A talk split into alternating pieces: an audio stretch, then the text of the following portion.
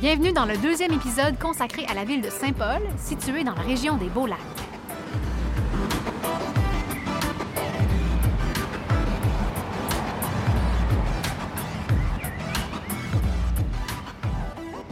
La place est membre du Alberta Podcast Network. Bon, mais maintenant, on est devant le Centre d'art visuel de Saint-Paul. Et donc, c'est le prétexte aussi pour parler de quelqu'un, encore une fois, qu'on connaît tous. Moi, j'ai l'impression qu'on fait partie un peu de l'histoire. Ici, il s'agit d'Herman Poulain, qui est un artiste d'art visuel qui vient de Saint-Édouard, donc qui est tout près de, Saint-Paul. Il est, né, euh, il est né au Québec, mais il est arrivé ici, il était très jeune. Il est, euh, né en 1950, il est arrivé ici en 1953. Donc, il vient de Saint-Paul, pour, ainsi dire. Il a passé euh, toute sa vie ici. Il est le deuxième d'une famille de 11 enfants. Où est-ce que ça, ça devient un peu significatif avant de parler de son côté d'art visuel? C'est que euh, longtemps, Herman a aussi fait partie d'un groupe de musique avec euh, ses Ah, ça, frères. je savais pas. Ouais. Ah oui, c'est un, rocker de son époque, apparemment. On ne dirait jamais quand on lui parle parce que c'est une chose. Là. Herman, c'est un monstre d'humilité. Il y a un paradoxe, là, mais Ouais. c'est ça. Il est un monstre d'humilité. D'ailleurs, euh, dans nos. euh, parce qu'on on a eu affaire avec Herman, Herman a dessiné les premières statuettes du Gala interprovincial de la chanson euh, de l'Ouest qui a eu lieu en 1990. C'est lui qui avait été interpellé pour ça. Et donc, on était venu lui rendre visite, moi et un dénommé Yves Caron, qui était le producteur de ce premier événement-là. Et on était allé dans son atelier. Et c'est un bonhomme tellement, avec toutes les choses qu'il y avait dans son atelier, qui est immense en passant. C'est comme un entrepôt.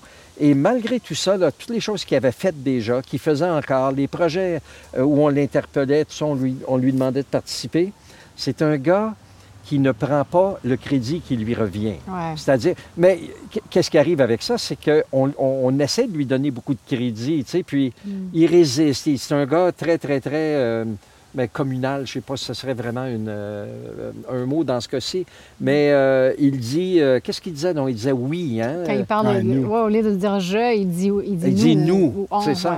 Donc, il, euh, Mais pas dans le sens royal. C'est dans le sens Non. que c'est pas moi, c'est c'est équipe. C'est- Et l'équipe, tout le monde, tout Ouais. le monde qui a contribué à son œuvre. Ouais. mais aussi, il y a un côté spirituel à ça. Mm. Herman, c'est quelqu'un qui croit beaucoup, beaucoup. Mm. Et c'est euh, quelqu'un qui dit que son talent ne, ne vient pas de lui, ça vient d'ailleurs. Donc, Mm. puis en supposant qu'il parle du ciel, c'est ça. Et il dit, moi, je me suis adonné à être le talent. Et il dit, mais euh, d'avoir le talent, il dit, mais le talent, finalement, c'est quelque chose qui appartient à tout le monde. tu sais. Puis, Mm. puis on le voit hier, on est allé euh, souper à un restaurant et on a demandé comme ça qui avait cette belle main d'écriture euh, qui écrivait sur les tableaux. Et c'était Herman Poulain. Mhm. Et il avait même orchestré euh, toutes les œuvres d'art qui se trouvaient au Twisted Fork et tout ça. Donc, ça, c'est toutes des choses. euh, et même la, la- la propriétaire nous disait, tu sais, c'est des choses qu'il ne dit pas à personne. Tu sais, il est impliqué dans à peu près tout. Donc, euh, euh, c'est ça, Herman, c'est quelqu'un qui est encore très actif. Euh, sa femme Brigitte, qui n'est pas une artiste comme telle, mais euh, sa femme Brigitte. Oh, on a dit, on a appris que sa femme Brigitte chantait. Mais à Mhm. part ça, c'est pas quelqu'un qui fait des arts visuels, mais c'est elle qui mène la machine. Comme quand on appelle pour euh, faire des comme affaires son avec. Herman. Oui, oui, oui, c'est elle qui mène, euh, qui mène le côté euh, financier de la chose. Euh, Herman, c'est un gars qui a, qui, a, qui a commencé sur le tard à faire de l'art. J'imagine qu'il en faisait comme ça de façon amateur. Mais c'est vraiment quelqu'un qui, pour qui c'est apparu sur le tard. C'est pas quelqu'un qui a fait ça comme enfant.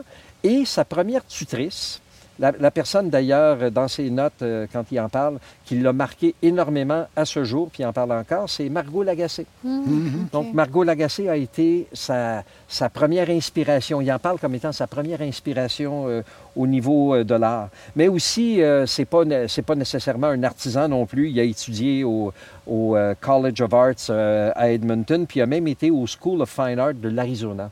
Oh, OK. Donc, donc c'est quand même un gars qui... euh, qui, qui, qui- je me demandais qui- si c'était un autodidacte, mais en Ouais. fait, il y a quand même une formation. euh, il y a- il y a une formation. Je pense que beaucoup de ce qu'il entreprend, c'est euh, aussi... euh, il, se explore, donne... il explore lui-même aussi. Oui. oui, ben, les artistes continuent même après leur cours, leur formation, à, à développer des choses. hein. Et en, en terminant peut-être sur, sur Herman, c'est que j'ai j'ai aussi vu pour la première fois quand, comment, comment ça a commencé son affaire.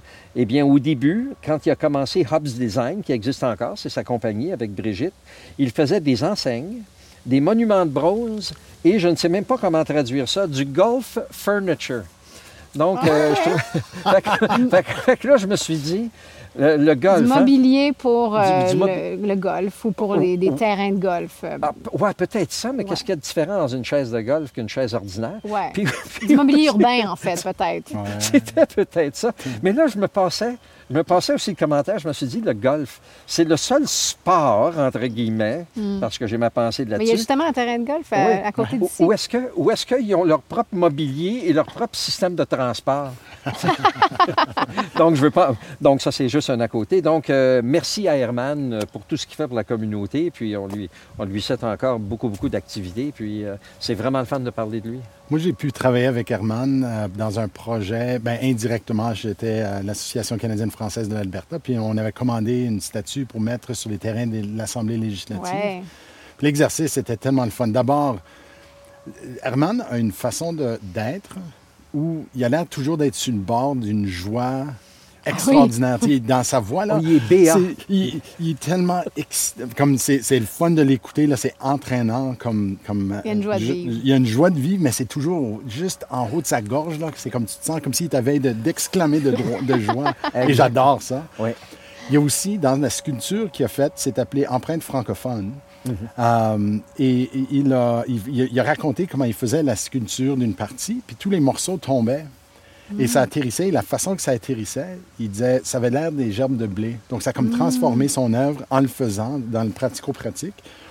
Et lorsque il a dit, ben je veux faire plus que juste des gerbes de blé, ils ont fait une tournée provinciale, puis ont fait mettre les empreintes digitales des enfants des écoles francophones Ah oui. sur les morceaux qui ensuite, en- comme il les a tournés pour que ça devienne, que les empreintes soient dans ces gerbes de blé, dans ces graines-là. C'est comme ça Quelle amène les belle larmes aux yeux tellement que je peux juste imaginer d'être dans le cerveau de quelqu'un aussi créatif euh, que ça. Donc euh, c'était le fun. J'ai beaucoup aimé travailler avec lui.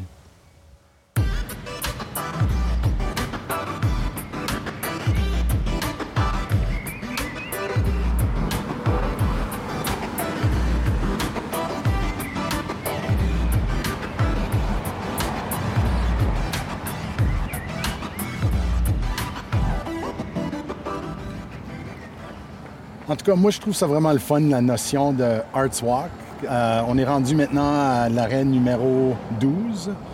Euh, donc, on a déjà fait les arrêts à 4, 5, 6, 7, un peu tout en même temps. On a arrêté à 8 pour le centre d'art visuel. Maintenant, on est à 12 sur le coin de la 50 et la 50. 50-50.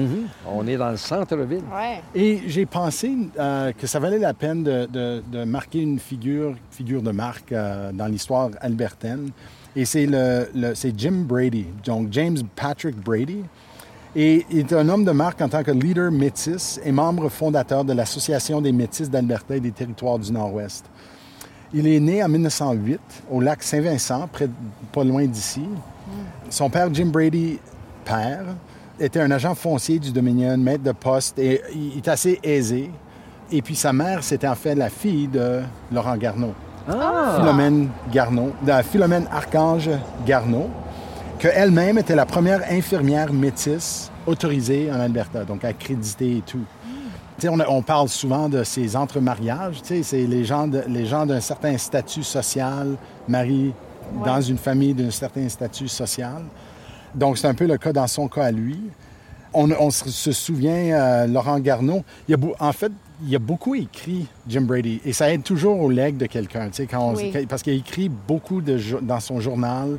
Euh, et puis, les gens le sollicitaient souvent de dire euh, Jim, peux-tu nous raconter comment ça se fait que Saint-Paul-des-Métis n'a pas marché? Euh, peux-tu nous dire... euh, tu sais, donc, beaucoup de sa mémoire est devenue légende. Ah, l'histoire orale, beaucoup L'histoire d'histoires orale, ouais. et, euh, je donne comme un des exemples, on l'a raconté dans la saison 1, épisode 1, lorsqu'on parlait de Laurent, Garneau, et de comment la police euh, est venue cogner à sa porte pendant la rébellion de C'était lui, ça, 1885. Qui avait Et frotté que, les ben, c'est lui qui a raconté que Laurent, euh, pendant que la GRC parlait à Laurent, elle a pris tous les papiers qu'ils sont venus chercher, puis elle les a, a fait semblant de faire la lessive avec.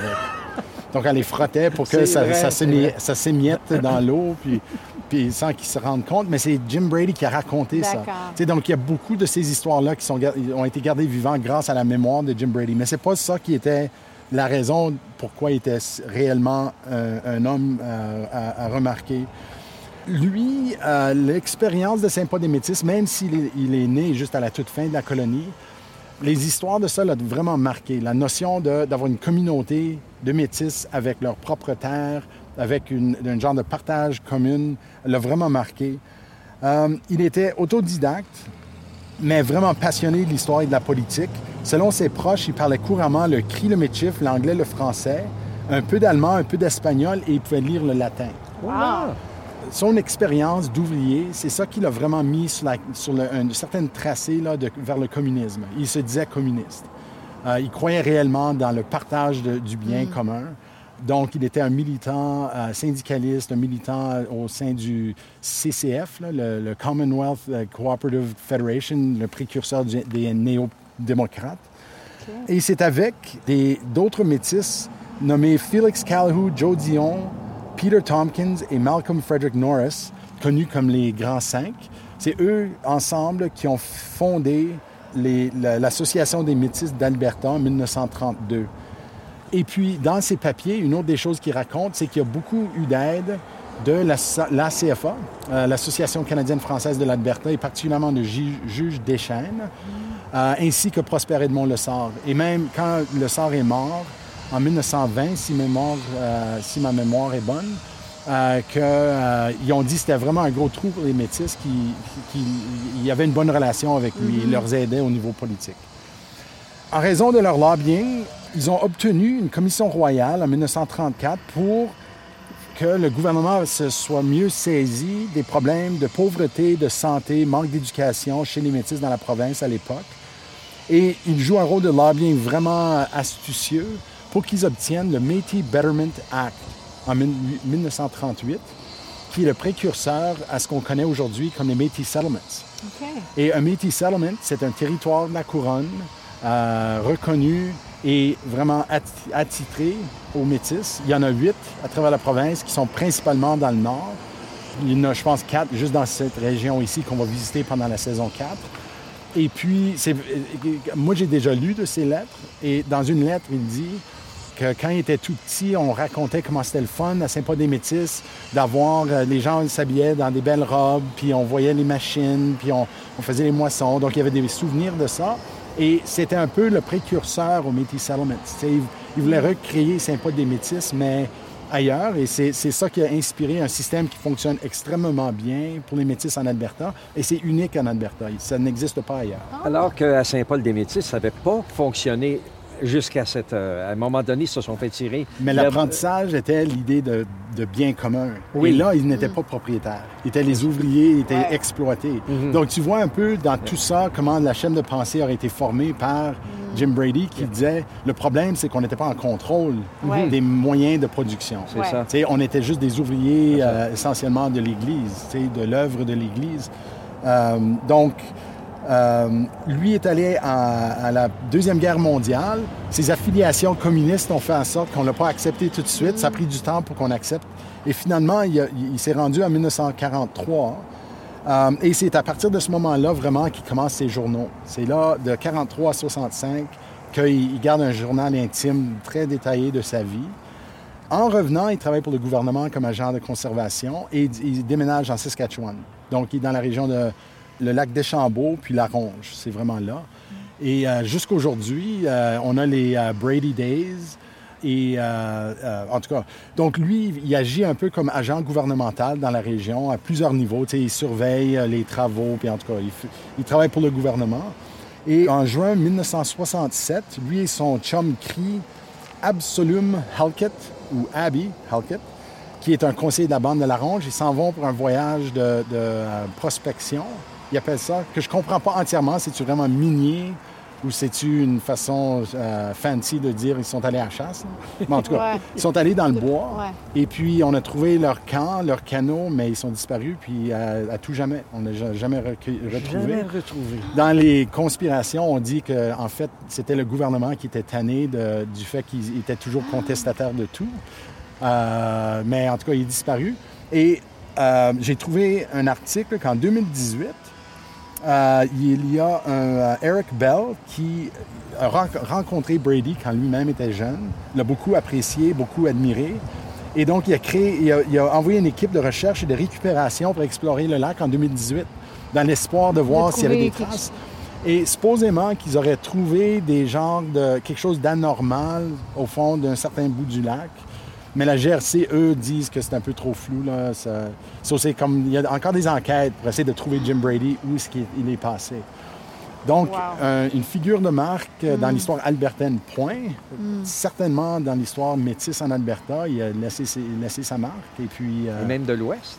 Ben oui, de l'Ouest, parce qu'en Saskatchewan, a- j'ai oublié de le mentionner, mais en fait, il a formé l'Association des métis de la Saskatchewan également pendant qu'il était là. OK. Euh, donc, les cinq célèbres, les cinq grands, là, sont reconnus euh, de- pour leur travail. Puis, ils ont vraiment innové. euh, ils, ont, ils ont maintenu la tradition métisse d'être des super habiles euh, en développement, en lobbying, en influence. tu sais. Quand ils, quand ils sont à l'affût du système, là, ils sont. ils- puis Jim Brady a suivi vraiment ces tracés-là. So, Voilà, ça c'est la biographie de Jim Brady, Wow. originaire d'ici. Le balado Well Endowed par la Edmonton Community Foundation est produit par Lisa Pruden et animé par Elizabeth Bonking et Andrew Paul. Le balado explore l'impact positif des personnes passionnées qui travaillent à faire d'Edmonton une ville forte et dynamique. La Edmonton Community Foundation aide les gens à créer des fonds de dotation et le podcast raconte comment ces fonds s'inscrivent dans la communauté. Dans un épisode récent, ils ont exploré le concept de Wako to Win, un mot-cri qui exprime les relations, c'est-à-dire la façon dont nous nous traitons les uns les autres et notre relation avec notre environnement physique. C'est une idée complexe que les développeurs du jeu Exploring Wako to Win veulent faire vivre aux participants. Pour écouter cet épisode et plusieurs autres, vous pouvez vous abonner en visitant thewellendowedpodcast.com. On a donc repris euh, notre marche et on a suivi le chemin de la 50e, de la rue principale qui traverse toute la ville de Saint-Paul. Et là, maintenant, on est encore euh, sur la 50e. En fait, on triche un peu. Euh, on s'est donc arrêté devant Saint Paul Foundry, la fonderie des Mailloux, la fonderie Saint-Paul.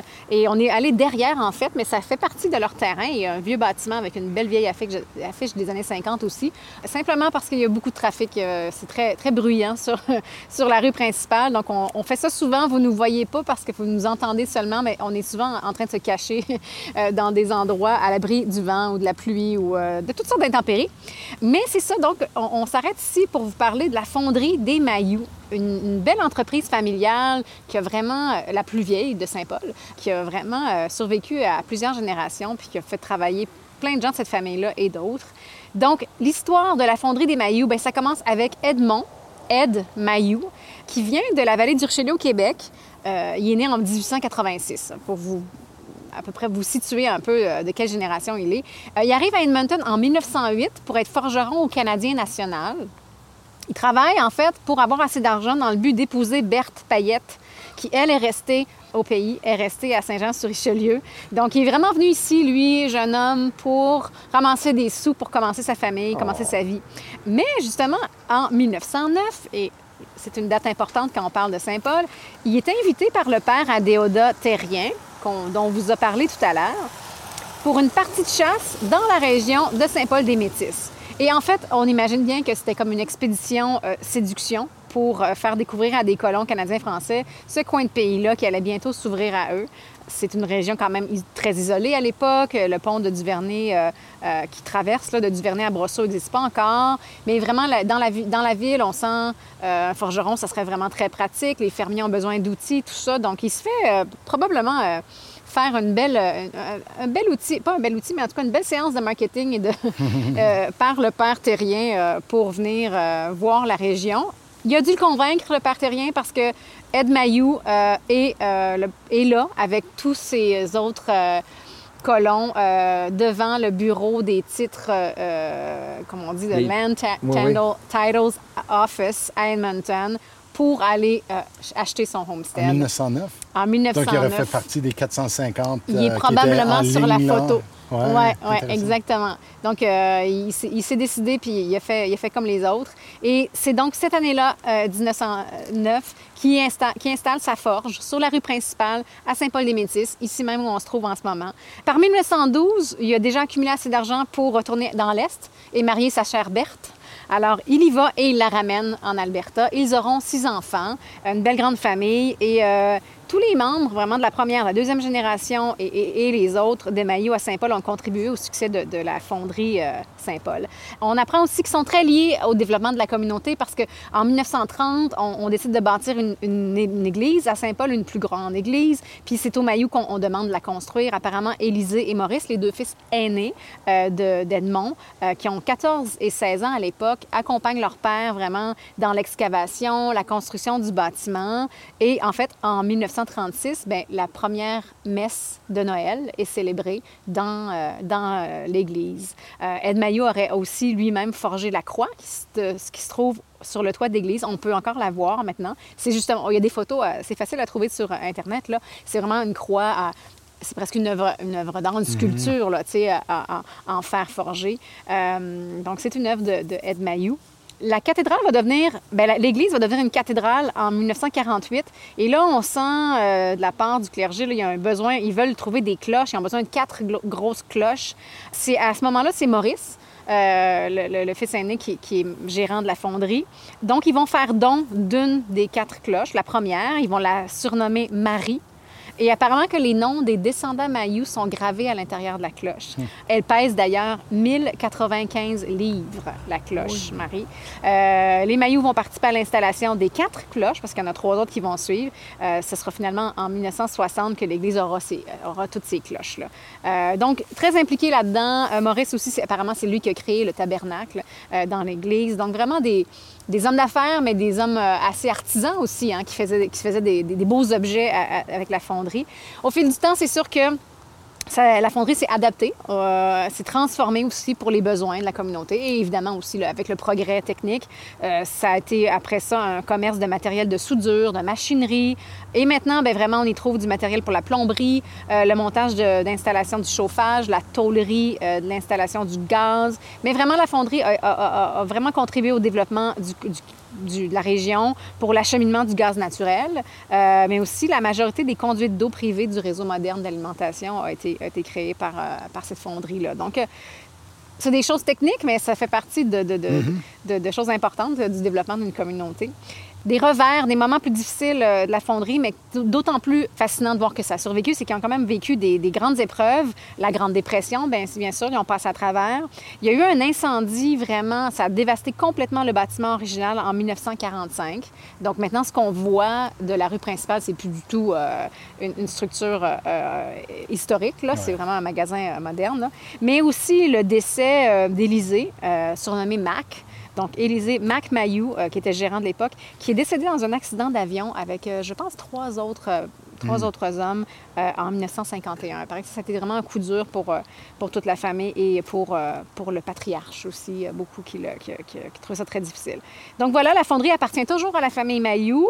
Euh, c'est, comme je disais tout à l'heure, un des commerces les plus anciens à Saint-Paul. Et euh, ben voilà, c'est, c'est- il y a une belle plaque commémorative justement en face de l'entreprise familiale qui a été faite par Herman Poulain. Euh, donc c'est ça. tout- Le Arts Walk, on l'a peut-être mentionné tantôt ou pas, je sais pas, mais il y a beaucoup des œuvres d'art, des, des trucs, les, les- Oui. les statues ou les œuvres commémoratives, les plaques qui sont faites par un organisme qui s'appelle Champions for Change. Donc, c'est vraiment leur mandat là, de, de, de- de faire connaître aux gens de la ville et d'ailleurs, les, les touristes, euh, l'histoire de la ville à travers des, des- des endroits comme ça stratégiques et, et importants dans l'histoire. Donc, voilà pour les Mayous. euh, Moi, j'ai appris cette histoire des Mayous que je connaissais aucunement avec euh, un cours d'histoire que j'enseignais. Puis j'avais l'arrière-petit-fils d'Edmond dans mon cours. Ah oui, OK. Euh, c'est Simon-Philippe Béliveau? Béliveau Simard, excuse, quatre noms composés. Et puis, c'est ça, lui, il l'a raconté. Donc, lui est l'arrière-petit-fils. Puis sa mère, Lise, est présentement la présidente de la Société historique ici. Ah! Donc, un peu euh, un, un désir de maintenir la tradition historique. Et, et, euh, non, c'est le fun. Donc, le il parle encore français, pas oui, mal la il- famille. là, il est euh, avocat à Moncton ouais. présentement. euh, puis, euh, L'arrière-petit-fils? oui, l'arrière-petit-fils d'Edmond. Et là, Ouais. C'est beau à voir. Mais quand, quand ils ont inauguré la, la plaque commémorative, donc c'était en 2015, euh, la fille, Cécile, euh, une Mm. des filles d'Edmond, était, était là et c'était le jour de son anniversaire. Elle avait 89 ans. Donc il y a des petites vidéos, ça se trouve en ligne aussi, où euh, puis elle a aussi contribué à, à plusieurs euh, euh, entrevues qu'il y a eu dans la, la presse locale et, et tout ça, pour- où elle a raconté toutes sortes d'histoires. euh, elle a plein d'anecdotes là, sur la, la- Parce que je pense qu'ils habitaient en haut de la fonderie longtemps, aussi la famille, tout ça. euh. Donc, euh, une belle histoire, Bien. hein? Ouais. Voilà. Bien, on prend nos petites pattes puis on s'en va à notre prochain. Je pense qu'on s'en va pas très loin. Jamais trop loin. Jamais trop loin. Parce que quand on fait le fait- Arts Walk, tu sais, c'est c'est Oui. carrément, tu vas avoir plusieurs par bloc, là, donc... Donc, on, on ça me vous fait encourage penser à à, la faire marche historique à, à Calgary, là, quand on- à Rouleauville. Ouais. Quand toutes nos étapes étaient une à côté de l'autre. oui. Yeah. Allons-y.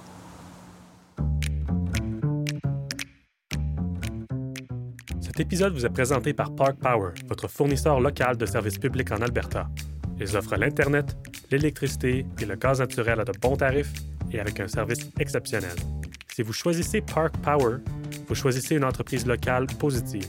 En plus, Park Power partage ses profits avec des organismes à but non lucratif locaux qui s'efforcent de faire une différence dans leur communauté. Le propriétaire de Park Power, Chris Kozowski, accorde une grande importance à l'achat local. Et comme vous le savez, nous aussi on aime ça les produits locaux. Pour en savoir plus, consultez le site parkpower.ca. Nous voilà à la cathédrale de Saint-Paul. Et euh, un des événements marquants euh, de l'histoire récente de Saint-Paul a, a connu un de, ses, points de chute ici. Euh, ça a été la visite euh, de, de Mère Thérèse, ou Mère Teresa, je ne suis jamais certain comment le dire exactement, dans cette localité-ci. Ça s'est passé en 1982, puis c'est drôle, moi, j'avais, moi je suis arrivé ici en 85 et j'avais l'impression que ça s'était passé pendant que j'étais ici, tellement qu'on en a entendu parler à un moment donné, puis ça fait des années que donc c'est pas à l'esprit. J'étais certain que j'étais ici. C'est Lynn Lemieux, qui est notre recherchiste, une de nos recherchistes euh, Ouais. de, la, de, la, de la communauté qui me qui m'a informé du contraire. Donc, la, la mère Thérèse, évidemment, on, on la connaît, c'est une sainte femme maintenant, elle a été euh, canonisée et tout ça. Euh, elle, euh, elle venait ici, euh, elle est venue au Canada, entre autres, pour, j'imagine, en grande partie même, pour faire une collecte de fonds. Puis, sa visite ici a eu vraiment des, un effet extraordinaire sur certaines personnes. Ici, j'y vais d'après un article de journal, je ne connais pas la personne, mais euh, l'article commence en disant que Louise Lescar, euh, quand elle a rencontré euh, Mère Thérèse en personne, euh, elle en pleurait après ça. Ça l'avait vraiment, vraiment secoué. C'était... euh, Mère Thérèse était une petite femme, mais avec une, euh, une présence extraordinaire, euh, une, une missionnaire, quelqu'un qui se donnait beaucoup euh, pour, les, pour les gens, pour les pauvres, entre autres. Elle était basée à Calcutta. Elle ne venait pas de là. Elle venait, je crois, de, de Macédoine, mais ça, j'y vais de, de mémoire. Euh, donc, euh, c'est ça, il y a eu cette, euh, cette grande manifestation ici et il y a eu une mobilisation monstre, évidemment, de la communauté qui, euh, qui suivait chacun euh, de ses pas. Donc, euh, ici, en ce qui concerne la cathédrale, euh, il y avait, ici, on dit un standing room only crowd. Donc, c'était dans l'église, dans l'église, donc dans la cathédrale. Évidemment, c'était rempli, euh, rempli à souhait. Puis, bon, mais là, elle a, elle a évidemment d'une voix, d'une voix, on dit ici d'une voix qui résonnait, mais basse en même temps. Donc, euh, j'ai l'impression qu'on devait entendre une, on aurait entendu une, une aiguille tomber à terre. Il, euh, et ensuite, ils se sont transportés à un endroit qu'on a, qu'on a visité ce matin, qui est la, la piste d'atterrissage. Donc, il y, a, il y a quelque chose quand même, il y a un beau parallèle, là, elle qui avait quand même un, un cœur universel. Je trouve que ça, ça fitait bien, mettons, euh, là-dedans. Mais apparemment que là, là, c'était, on parle ici de milliers de personnes qui se, qui se sont euh, finalement tassées à ce moment-là. Puis il y a eu des présentations. Euh, le premier ministre Peter Lockheed était là. Euh, puis euh, il a dit à, à- à Mère Thérèse, il a dit, on est tellement touchés que vous, ayez, que vous nous ayez visité ici en Alberta, de l'autre côté, l'autre côté du globe, euh, pour nous inspirer par votre compassion, euh, votre amour et votre sens de la charité. Un peu avant ça, elle avait, euh, elle avait reçu un, un doctorat honorifique euh, en, en droit de l'Université de l'Alberta et ça lui avait été présenté ici. Oh, OK. OK. Euh, C'est pour ça que. Mais est- est-ce qu'on sait si elle, elle était allée ailleurs qu'à Saint-Paul ou elle, est vraiment uniquement venue à Saint-Paul? Ça, ça ne le dit pas, mais moi, Ouais. mon souvenir de ça, c'est qu'elle elle n'avait pas voyagé beaucoup. Je Ouais. pense que c'était un endroit qui avait été choisi, puis je pense pas qu'elle ait fait la tournée. Sur- ben, surtout quand, euh, quand on, euh, si le premier ministre s'est rendu ici. Oui. Mais, c'est- mais je devait peux pas l'affirmer, mais il me semble qu'on entend seulement parler de sa, de sa visite à, à Saint-Paul. Donc, euh, ouais. Ensuite, bon, mais pour retourner, mettons, à la cathédrale ici, elle euh, les, les enfants et les adultes euh, chantaient pendant qu'il la suivait. Parce qu'elle m'a- euh, elle, elle, elle, elle était dans, un, dans une auto, ils n'allaient pas vite. Puis la, la, la foule la suivait comme ça d'un endroit à l'autre et chantait pendant que pe- pendant que- qu'ils étaient probablement des chants de circonstances et tout ça.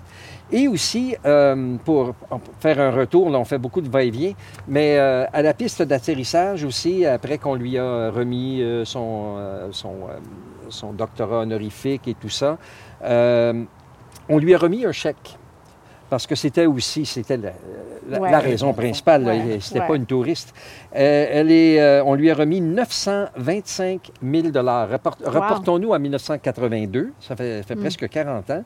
Donc, on lui a remis 925 000 de la communauté de Saint-Paul, avec, on, le, on le dit quand même, là, avec certains, euh, certains fonds fédéraux qui ont été ajoutés à ça, des matching grants qu'on appelle euh, en anglais. Donc, il y a ça. Ça, c'est, ça, c'est la partie, parce que moi, c'est quand même quelqu'un que, que j'admire, pas parce que nécessairement c'est une sainte, mais en ce qui concerne... euh, même, même, euh, à un point de vue séculaire, ça peut être considéré comme une sainte, entre guillemets, parce que c'est quelqu'un qui s'est vraiment donné euh, corps et âme. Cependant, il y a eu des petits bémols euh, en, en ce qui la concerne. Elle a été critiquée, pas nécessairement pour ce qu'elle a dit ici, mais de façon générale. Ici même, elle avait glissé un mot où est-ce qu'elle disait que l'avortement était le, le- le- plus grand, le, le- le- l'effet le plus dévastateur de l'humanité, par exemple. Tu sais, Autrement dit, euh, il, il- il fallait que, il fallait que les femmes aient dans eux cette fortitude, cette bonté de ne pas mettre fin à une vie. Puis, euh, elle dit, si une mère tue son enfant, qu'est-ce qui nous empêche de s'entretuer les uns avec les autres? Donc, une sursimplification Ouais. d'un problème extrêmement complexe. Et euh, donc, elle, elle a été, elle a été euh, critiquée euh, âprement pour ça. Aussi, l'homosexualité. Elle n'avait pas elle, n'était pas nécessairement critique de, comme, com- comment dire, c'était pas quelqu'un de méchant, mais c'est quelqu'un qui faisait valoir que C'est un- Ouais. une version de catholicisme assez conservatrice. Ouais. oui, ça, ça, ça a tout fait l'air de ça. C'est c'est juste qu'il y a tellement un grand côté généreux à elle que c'est c'est un peu décevant de penser ça. Mais tu sais, il faut se rapporter, là, à l'époque, elle avait quand même 72 ans. Elle, elle venait d'un pays euh, de, de- de l'Europe de l'Est où les traditions... Tu sais, où est-ce que c'était beaucoup plus... euh, beaucoup plus... euh, tu sais... euh, Ouais, mais c'est encore les propos du pape de toute façon. Donc, je veux dire, c'est pas, ça n'a pas changé tellement. Oui, puis ben, d'ailleurs, le seul Donc, pape qu'on a eu qui vient euh, justement de l'Europe de l'Est, qui était une, une personne merveilleuse à bien des, bien des niveaux, Jean-Paul II, mais de ce côté-là, c'est quelqu'un qui dérogeait pas. Donc, on est très, très loin encore, 40 ans plus tard, puis je veux dire, rien n'est réglé à ce niveau-là. Mais quoi qu'il en soit, euh, ça a été une visite extraordinaire pour les gens d'ici, et on en a entendu parler, euh, je veux dire, on en entend parler depuis aussi. Donc voilà pour la visite de, de Mère Thérèse, que j'ai probablement appelée Sœur Thérèse euh, ici et là. C'est parce qu'on connaît des sœurs Thérèse. C'est Quand on vrai. les connaît directement, ça nous revient automatiquement. c'est vrai. Oui, Sœur Thérèse Potvin, que Dieu ait son âme. Ouais.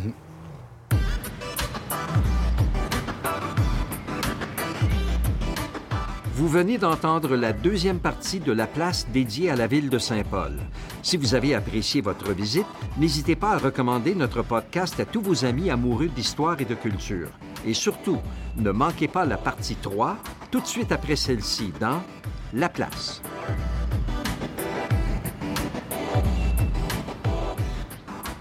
Le podcast La Place est une production de la Société historique francophone de l'Alberta, réalisée grâce à l'appui de Patrimoine canadien et du gouvernement de l'Alberta. Les co-réalisateurs de La Place sont José Thibault et Ronald Tremblay. Le sonorisateur, monteur et génie des technologies en chef est Isaël Huard. Je m'appelle Denis Perrault, directeur général de la Société historique francophone de l'Alberta et producteur exécutif de La Place. Pour connaître nos sources et pour donner vos commentaires, rendez-vous à laplacepodcast.ca ou cherchez Histoire AB sur Twitter, Facebook ou Instagram pour nous suivre.